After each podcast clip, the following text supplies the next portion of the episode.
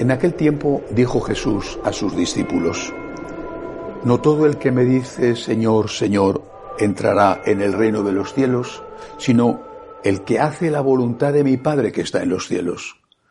El que escucha estas palabras mías y las pone en práctica, se parece a aquel hombre prudente que edificó su casa sobre roca. Cayó la lluvia, se desbordaron los ríos, soplaron los vientos y descargaron contra la casa, pero no se hundió, porque estaba cimentada sobre roca. El que escucha estas palabras mías y no las pone en práctica, se parece a aquel hombre necio que edificó su casa sobre arena. Cayó la lluvia, se desbordaron los ríos, soplaron los vientos y rompieron contra la casa, y se derrumbó, y su ruina fue grande. Palabra del Señor. El Señor nos advierte que el amor, sin obras de amor, no solo es una farsa, sino que es una ofensa. Si el marido, por poner un ejemplo, le dice a su mujer, te quiero mucho, y está muy bien decírselo, eh, y ellas necesitan escucharlo. Si el marido le dice, cariño, te quiero mucho, pero el dinero que gana se lo gasta con amigotes y en borracheras o con prostitutas, y tiene a su familia pasando necesidad, la mujer tendría derecho a decirle, me alegra oírte que me quieres mucho, pero por favor, trae dinero a casa, que no tenemos para comer.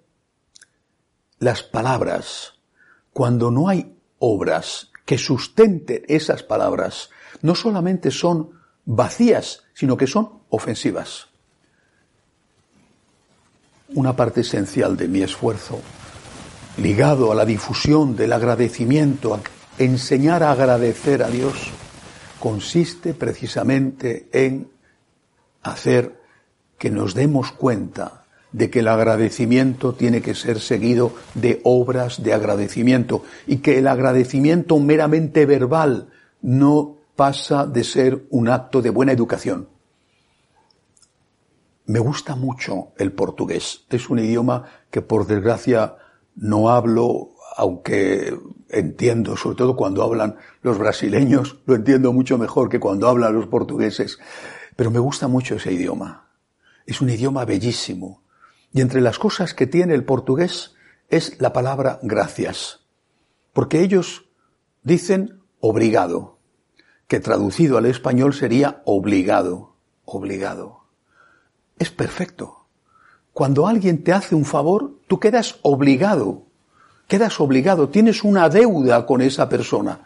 No sé si los portugueses son más agradecidos o los de lengua portuguesa, incluidos los brasileños o algunos países africanos, son más agradecidos que los de lengua española o los de lengua inglesa con su thanks o los de otros idiomas. Eh, pero el idioma es perfecto. Obligado, estoy obligado, quedo obligado hacia ti.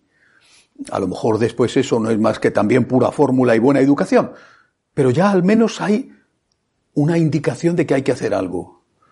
A toda gracia tiene que seguirle una acción de gracias con obras.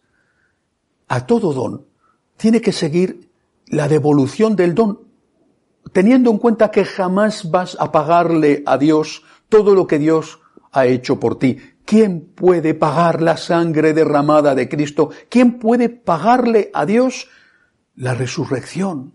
¿Quién puede pagarle a Dios el perdón de nuestros pecados? Por citar solo tres cosas, ¿quién puede pagar la Eucaristía? ¿Quién puede pagar que la Virgen María sea nuestra madre? Aunque diéramos la vida en el más cruel de los tormentos, nunca podríamos pagar pero aún sabiendo esto, queremos dárselo todo. A la gracia le tiene que seguir una acción de gracias con obras de agradecimiento. Pues esto es lo que el Señor nos enseña. Esto es lo que el Señor nos dice. No el que dice Señor, Señor entrará en el reino de los cielos. O sea, no el que dice gracias, gracias entrará en el reino de los cielos, sino el que escucha la palabra de Dios y la lleva a la práctica. Y si tú has aprendido en lo poco, en lo de cada día, en esa oración diaria, donde tú entras dentro de ti y te encuentras allí con Jesucristo que te está esperando, o delante del sagrario te encuentras con Él que está ahí para consolarte, si tú has aprendido a darle gracias y después a tener obras de agradecimiento en las cosas sencillas, una limosna, una llamada de teléfono, un detalle para con tu hermano, un gesto de perdón o un gesto de humildad. Si tú has aprendido eso, estás cimentando la casa sobre roca. Después vendrán los problemas de la vida, inesperados, dolorosos, que pueden arrasar tu casa. ¿Y qué significa ese arrasar tu casa? ¿Qué significa eso de que se desatan las tempestades, los vientos, el agua se desborda? ¿Qué significa? Pues que hay momentos en que te encuentras totalmente sobrepasado, como si te dieran golpe tras golpe tras golpe y no te dieran tiempo de recuperarte y una ola te hunde y no has podido sacar la cabeza cuando ya la otra te está hundiendo y no logras respirar. No puedes más. Tus fuerzas están al límite o han sido ya superadas.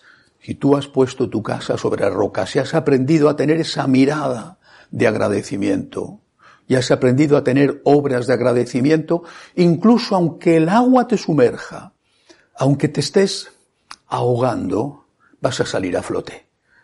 Esa actitud seguida de obras será la que te saque a flote, como si una mano salvadora te agarrara de los cabellos en el último minuto y te levantara, sacara tu cabeza fuera del agua para que pudiera respirar. A cada gracia, una acción de gracias y obras de agradecimiento. Eso es poner los cimientos de nuestra casa sobre roca. Hagámoslo cada día, en lo poco. Por supuesto, si hay motivos grandes, con más razón. Hagámoslo cada día para estar preparados para cuando lleguen los momentos realmente difíciles.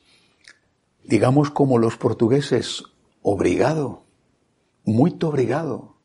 Señor, estoy muy obligado a ti pero no con una mera cortesía. Estoy obligado a ti porque tú has sido bueno conmigo.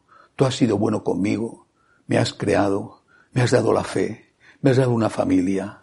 Tú has sido bueno conmigo todos los días con tantas cosas, con el don de la vida, con el don de la gracia, con el don de tu misericordia. Tú has sido bueno conmigo y yo, Señor, sé que tengo el deber de darte todo aquello que me pides porque tú tienes derecho a ello. Que así sea.